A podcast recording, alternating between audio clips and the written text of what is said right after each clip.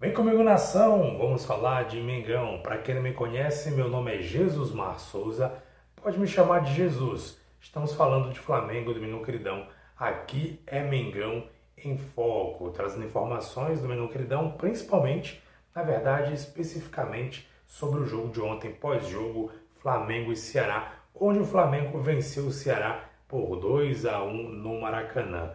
Um jogo que ficou marcado pelo reencontro da torcida com o time após a derrota em Montevidéu para o Palmeiras e, consequentemente, perdemos aí a oportunidade de ter o tricampeonato da Libertadores. E ontem estádio com muitos torcedores cheio e mostra que a torcida é uma torcida apaixonada, que realmente não importa se o time ganha, se perde, se enfim.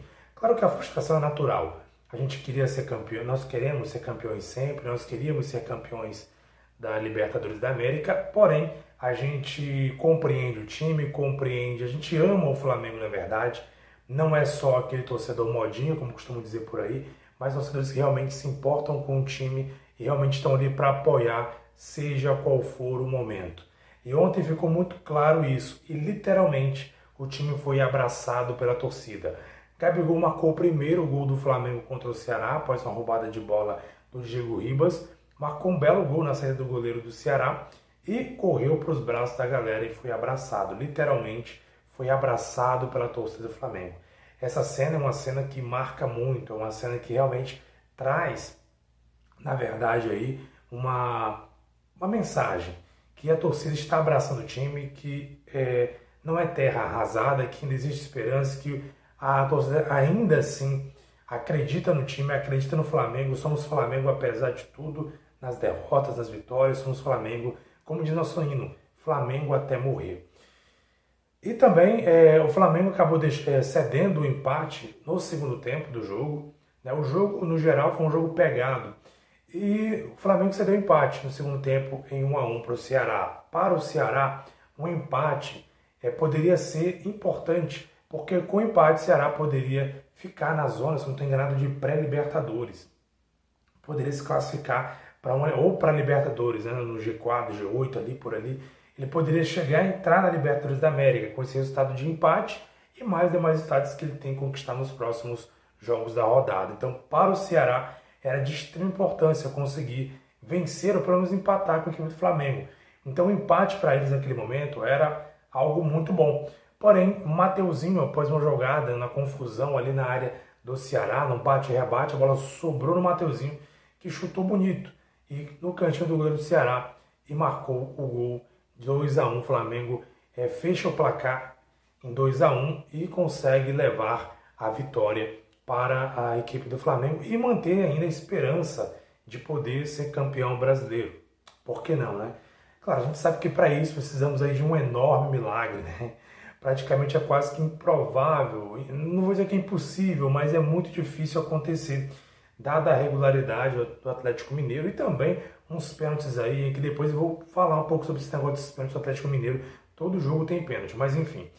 É, gente, o jogo foi assim, foi, não foi aquele jogo tecnicamente alto nível, mas o Flamengo jogou bem. É, mostrou esforço, mostrou dedicação, mostrou que está buscando ainda o resultado. Ontem sob o comando aí do Maurício de Souza, devido a, a gente sabe, a demissão do Renato Gaúcho, trouxemos isso nos podcasts, nos vídeos aqui desse canal, falando sobre a demissão do Renato Portaluppi. E falando de Renato Portaluppi, ontem a torcida também, durante o jogo, ou antes do jogo e após o jogo também, xingou bastante o Renato Gaúcho. Ainda bem que a diretoria teve, tomou a decisão juntamente com o Renato, de demiti-lo e não, ele não compareceu ao jogo de ontem, porque a torcida xingou o Renato Gaúcho, achincalhou Renato Gaúcho, abraçou os jogadores, mas criticou, vaiou e xingou mesmo Renato Gaúcho durante a partida. E também a diretoria foi muito cobrada, existiu uma cobrança ali. É, a gente percebe que o torcedor tem cobrado muito a diretoria por conta daquilo que tem sido feito, principalmente em relação à escolha de treinadores para o Flamengo. Por conta disso, o Flamengo segue buscando treinadores para substituir aí o Renato Gaúcho para a próxima temporada, inclusive. Mas a gente sabe que tem eleições por aí. Tem eleições sábado, a gente não sabe se antes ou após eleições será anunciado o novo treinador. Eu acredito que mais depois das eleições, é porque é, é, o, o, ideal correto é deixar é, é deixar a nova, nova diretoria, que talvez provavelmente será a mesma, mas o ideal é finalizar essa questão da eleição e após a eleição montado aí novamente ou um novo grupo com novos participantes, porque há quem diga que o Marcos Braz pode não ser mais é, diretor de futebol como era na gestão do Landim, pode ser que ele mude para outro diretor de futebol, aliás, vice-presidente, perdão, Marcos Braz. Pode ser que ele mude para outro vice-presidente ou acione alguém para ser diretor de futebol, enfim. Então, assim, o ideal é esperar essa questão da eleição para termos certeza do que vai acontecer, inclusive contratação de técnicos e já talvez contratações de jogadores ou renovações já contando para a próxima temporada. Falando em contratações de jogadores, eu tenho falado muito aqui sobre reformulação. Nos três últimos vídeos e podcasts, se você acompanha o podcast, você tem visto eu falar, não só eu, com meu amigo Thiago, também no podcast. Se você não ouviu o nosso podcast, que eu falo com meu amigo Thiago, vou deixar na descrição para você, caso acompanhe no YouTube. É, temos falado muito em renovação, em reformulação. É necessário reformulação para ontem já. E ontem, por exemplo, o Diego Alves saiu machucado.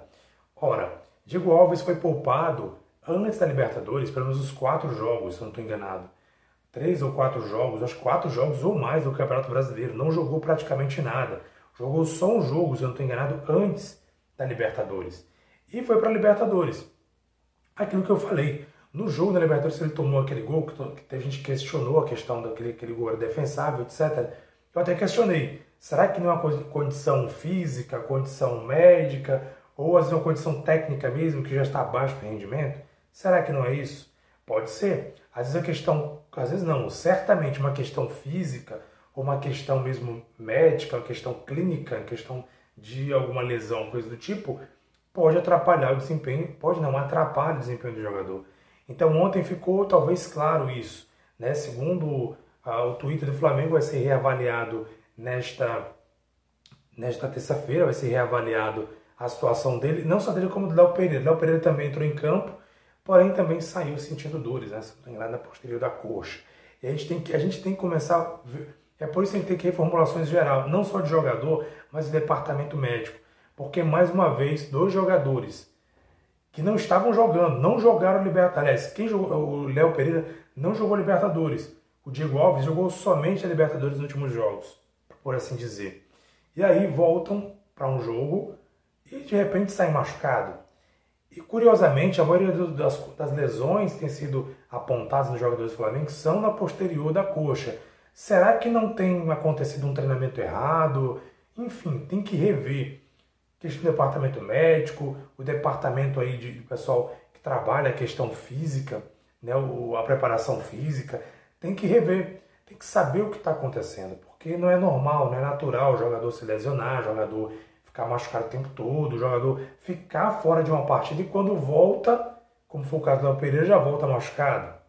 O René já aconteceu isso com ele também, ele ficar fora. O René teve um, um, uns jogos do Campeonato Brasileiro aí que ele não jogava. Quando ele voltou para jogar, sentiu. Então tem algo errado. Tem algo errado que deve ser avaliado, deve ser observado, porque não é normal, não é natural essa quantidade de lesões, essa quantidade de situações aí, departamento médico, enfim. Temos que rever a preparação física, departamento médico, enfim, é por isso que tem que haver uma reformulação para ontem. Então, no geral, galera, para finalizar esse podcast, esse vídeo, Flamengo venceu ontem 2 a 1 mantém esperança ainda, mesmo que remota. Nós temos que torcer aí para que o Galo tropece. Inclusive, o Galo é, enfrenta nesta quinta-feira é, a equipe do Bahia, se eu não estou enganado, nesta quinta-feira, e vai e aí é torcer pelo Bahia, né? Para o Bahia conseguir vencer o Galo. O, se eu não estou enganado, o Galo tem o Bahia, o Bragantino e o Grêmio pela frente.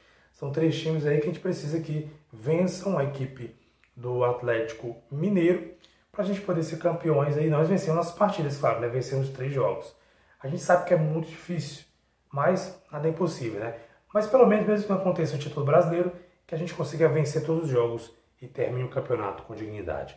Um abraço para você, saudações rubro-negras, aqui é Mengão em Foco. Se acompanhou no YouTube, inscreva-se no canal, caso tenha gostado. Se acompanhou no YouTube, no Facebook, curta a nossa página.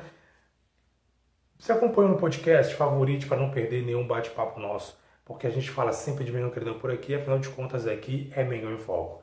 Um abraço para você, saudações rubro-negras. Aqui é Mengão em Foco.